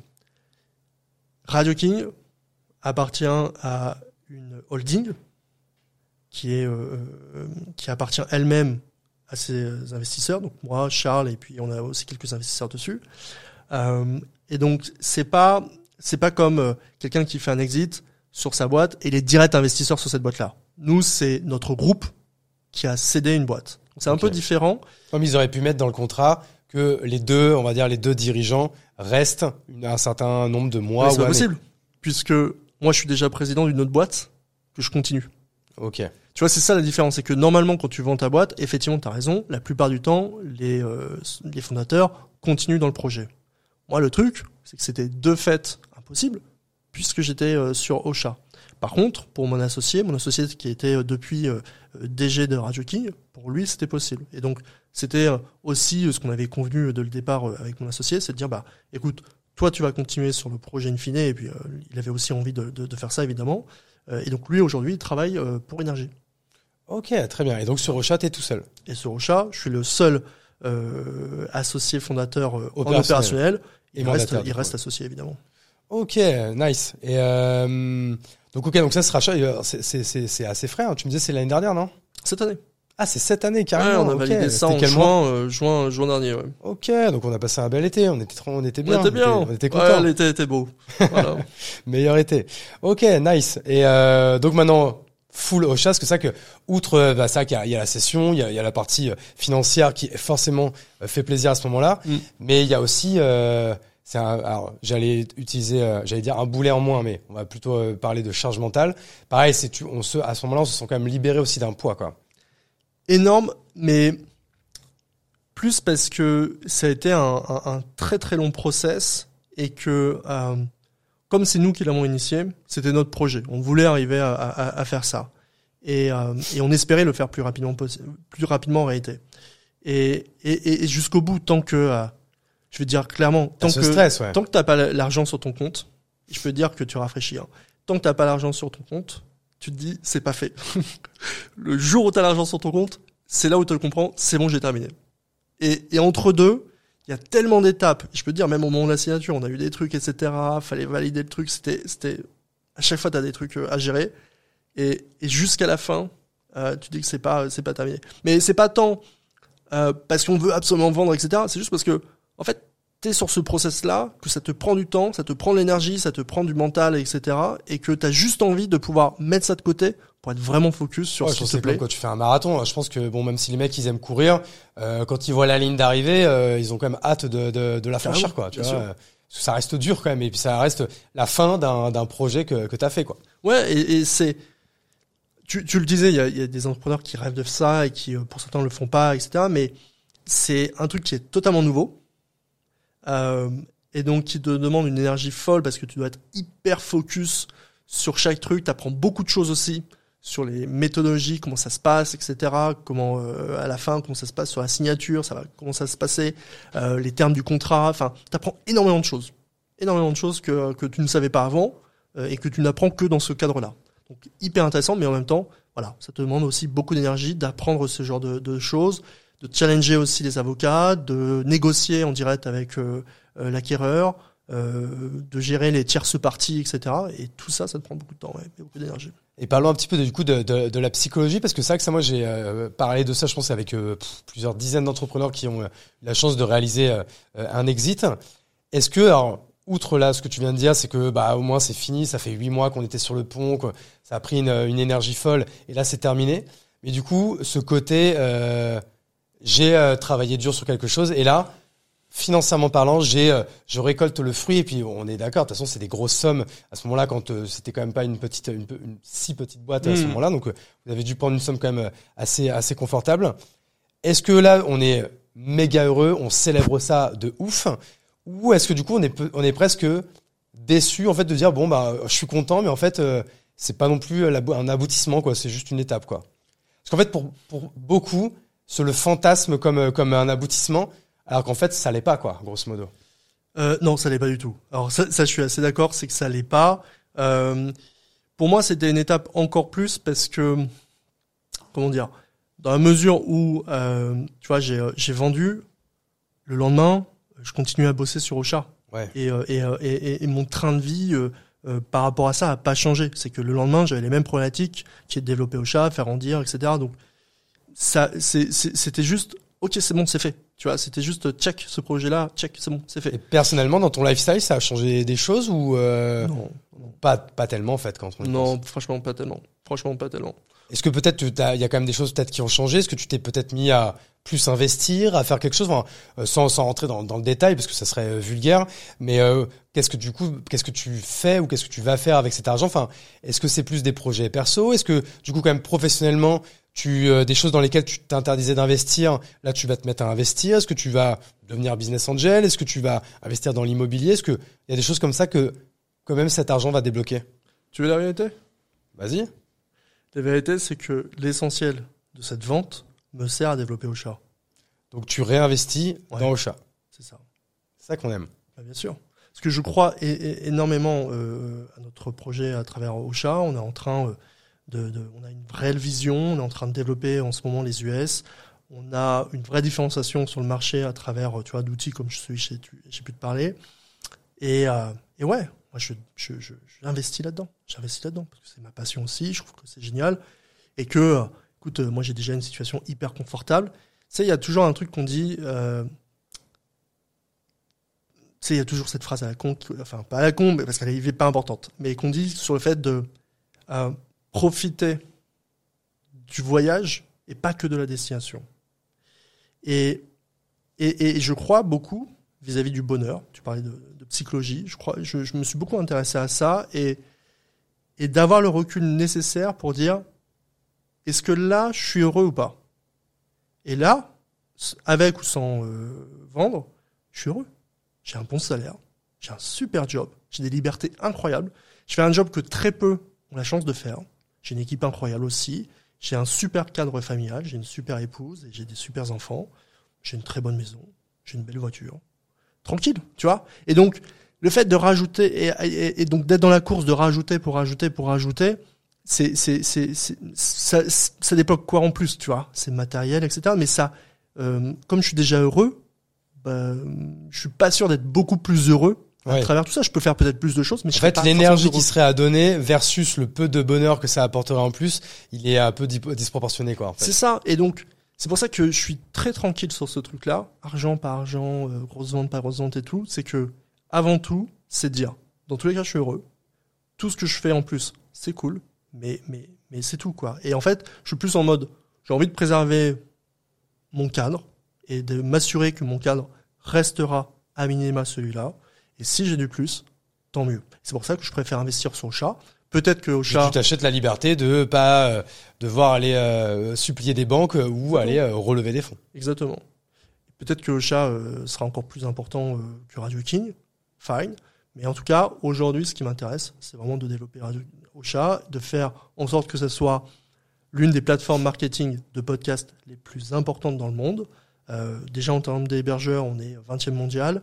Euh, là, sur la partie euh, marketing, j'ai vraiment envie qu'on soit reconnu comme la première plateforme au monde.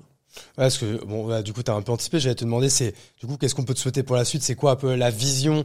Alors, je vais pas te demander la vision long terme parce que ça, c'est, euh, tu viens un peu de la donner, mais la vision là, même à court moyen terme, c'est quoi les tes gros enjeux là, 2024-2025 deux enjeux essentiels chez Ocha. Euh, le premier enjeu, c'est ça, c'est de développer toute notre stratégie pour aider nos clients à faire croître leur audience grâce à des outils marketing, tels que celui que je t'ai expliqué et à Il d'autres. ouais. Voilà. Il, y a, il y a notamment de l'IA là-dedans. Euh, il y a beaucoup de choses euh, sur lesquelles on s'intéresse aujourd'hui et qui vont aider nos, nos clients à se développer là-dessus. Le deuxième enjeu, c'est le marché. Aujourd'hui, le marché FR, évidemment, en termes de podcast, il est sympa, mais il est un peu petit. Même si on a des beaux médias aujourd'hui en France qui font du podcast, ça reste petit. On s'intéresse énormément et on sait, de- on a marées euh, les US euh, depuis euh, l'année dernière. Euh, et euh, moi, je fais pas mal de voyages euh, aussi aux US. Et donc, on est en train de développer ce marché. Il faut qu'on arrive à, à craquer ce marché pour, pour faire croître au chat. Donc des nouvelles features plus l'international. Ouais. Euh, pour faire tout ça, vous, tu prévois quand même de, de relever des fonds à un moment ou euh, ça va être ça va être prévu? Non, ouais, d'ici 2024, il faut qu'on relève. Donc tu repars en roadshow série A ou non série A ou série B? C'était quoi? C'était plutôt un c'était une levée. T'avais fait combien? Un million deux? Un million deux. On peut dire que c'est une petite série A. Mais, Oui, bah, de toute façon c'est ça en fait en général quand on parle de série B c'est pour l'international donc euh, grosso modo euh, donc ça part en fond direct et tout. Ouais. Ok. Bah écoute, euh, on va te souhaiter du coup bo- bon courage pour ça. Est-ce qu'il y a hum, des sujets donc tu aurais aimé que l'on parle et qu'on n'a pas évoqué là pendant pendant cette session entre nous? Écoute, je sais que t'aimes bien ce sujet-là. Moi, j'avoue, je suis un grand fan, pas un grand fan, mais je m'intéresse énormément à l'IA. Euh, c'est vrai que c'est un sujet dont on n'a pas parlé, mais je, je, m'intéresse beaucoup à l'IA parce que dans le domaine dans lequel je suis, notamment la création de contenu et la création de podcast, je pense sincèrement que ça va avoir une, répercussion euh, importante. On est encore aux prémices et pour l'instant, euh, euh, il y a encore des technologies qui sont pas au, au niveau pour, euh, pour avoir euh, ces effets. Euh, mais je crois sincèrement que, euh, et c'est pour ça que je regarde ça avec beaucoup d'intérêt, je crois sincèrement que l'IA euh, va beaucoup changer euh, la façon dont peut-être dont on crée du contenu. Et certainement, et ça c'est encore plus sûr pour moi, pour mon domaine, euh, la façon dont on le market et on le fait connaître. Pour la création de contenu, je suis complètement euh, d'accord avec toi, mais du coup, c'est quoi ta vision par rapport à- au contenu du coup audio et vidéo? Euh, Comment euh, concrètement tu penses que l'IA va révolutionner ou du moins vraiment faire évoluer drastiquement cette cette pratique? Je pense que de la même manière qu'aujourd'hui, quand tu fais ton podcast, tu fais en sorte de le distribuer sur toutes les plateformes, je pense que demain, quand tu feras ton podcast, tu feras en sorte qu'il soit distribué dans toutes les langues. Ok. Voilà. Et c'est c'est marrant parce que euh, dans ce fauteuil, euh, ce matin, il y avait euh, Thibaut donc euh, CEO de d'Exa, euh, eFounders, et on a longuement parlé euh, d'IA. Et euh, bah, il me donnait un exemple de me dire demain, ça n'existe pas aujourd'hui, mais ça existera peut-être dans six mois. Euh, c'est que demain, je fais une visio avec toi. Euh, par exemple, demain, tu fais une visio avec un, un fonds d'investissement euh, américain. Euh, il te parle évidemment en anglais US. Toi, tu peux lui parler en français. Parce que lui, il va t'entendre en anglais et toi, tu vas l'entendre en français. Donc, toi, en fait, ta vision, c'est que demain, en fait, c'est le même type de techno. C'est que demain, tu pourras distribuer ton podcast qui sera avec ta voix, ton intonation de voix, mais totalement, euh, euh, bah, totalement, en fait, traduit dans la langue que, tu- que tu veux. Ça, c'est la première chose. Et, et, et la deuxième, c'est que je pense qu'on aura aussi un certain nombre de podcasts, certainement au début sur des typologies bien particulières et puis après peut-être un peu plus un peu plus larges, qui seront entièrement réalisés par des IA. Alors, euh, typiquement, euh, c'est-à-dire qu'une IA, par exemple, comme euh, moi, parce qu'on a également parlé de ça avec avec Thibaut, tu vois, de, d'un jour de, de créer son digital twin. Mm, mm, mm. Et demain, par exemple, euh, tu crées ton, ce digital twin qui euh, connaît euh, toute la vie de, de, de Maxime Piquette, qui connaît tous tes contenus que tu as déjà tournés. Et demain, moi, je pourrais parler avec ce digital twin et du coup, qui me répondra parce qu'il il te connaît par cœur. C'est comme ça que tu le vois ou pas? Euh, Ou pas aussi science-fiction que ça, quoi? Non, mais euh, alors peut-être pas aussi science-fiction que ça, parce que là, tu vois, tu vas dans un domaine qui est de de connaître la personne et de connaître euh, vraiment euh, euh, et donc de pouvoir presque deviner ce qu'elle va répondre. Ouais. Je- J'irai pas si loin, j'irai déjà sur. euh, Je donne un exemple. En Suisse, ils ont une chaîne de télé. Aujourd'hui déjà, le, le, le bulletin météo est entièrement généré par une IA. C'est-à-dire que à la fois le texte, l'image de la, de la personne, de la femme qui est générée, et la voix est générée par une IA. Je peux t'assurer que Madame Michu, 59 ans, qui est devant son poste de télé, n'a aucune idée que c'est une Madame IA. Michu, déjà. embrasse. Mais bien sûr. Non, mais c'est pour dire que aujourd'hui, je pense que tu as déjà des téléspectateurs qui sont peut-être pas aussi euh, voilà euh, connaisseurs que, que euh, ce qu'on peut être nous euh, aujourd'hui sur les IA, qui va pas avoir du tout d'idée que ça peut être ça. Alors c'est un, c'est c'est une première étape, mais je suis assez persuadé que notamment au début pour des contenus à où l'incarnation de, de, de l'animateur est plus faible, comme par exemple un bulletin météo, un bulletin d'information, ou whatever, bah oui, très certainement, très rapidement même, les médias vont avoir un intérêt à passer par des IA parce que le coût vis-à-vis d'un journaliste est largement plus faible et on est dans un monde Ouais, tu t'auras pas d'avoir un studio de prod ou quoi. C'est juste un, un, un, un, bouton généré. un logiciel et boum, tu génères ton bulletin météo, quoi. Exactement. Et après, l'étape d'après, effectivement, celle dont tu, euh, tu parles aussi, je pense que, alors, on va pouvoir, euh, il y a déjà des choses qui sont un peu euh, assez liées à ça, hein, il y a des technologies qui existent déjà, euh, pouvoir euh, donc cloner sa voix euh, et euh, écrire un texte, pouvoir le générer hein, plutôt, et tu vois, tout ce que tu vas dire, en fait, c'est une qui va le dire à ta place. Ouais, parce qu'en fait, on peut, on peut, ça, on peut largement l'imaginer, même à côté de hybride de tout ce qu'on, de ce qu'on vient de dire. Demain, j'ai envie de lancer un podcast sur, sur le growth marketing. Je vais, tu peux prompter euh, ce- cette future IA qui, par exemple, serait sur Ocha et de dire, bah voilà, je vais vouloir faire un podcast sur le growth marketing. Ça va s'appeler euh, euh, Growth TV. Et euh, premier épisode, je veux qu'il dure cinq minutes et je veux euh, que tu me fasses un texte euh, sur euh, ça, ça, ça. Tu vas parler un peu de ça, ça, ça. Ouais, tu tu donnes un bullet point. Et là, il va te donner un, un texte de 5 minutes avec ta voix, ton intonation de voix, ta façon de parler. Et totalement plus simple à faire en podcast qu'en vidéo. Tu vois, d'où euh, d'où le fait que je pense que l'IA ça, ça marche déjà, ça. Oui, tout à fait. Même en fait, sur, en, en vidéo, alors tu as des choses aussi qui, euh, qui existent avec euh, où tu peux cloner aussi ton apparence, etc. Où tu as un peu les lèvres qui bougent, Ouais, etc. ça se voit un petit peu. Ça se voit un peu et tu vas pas euh, énormément bouger, tu vas pas. Dans un an, ce sera nickel, je pense. hein.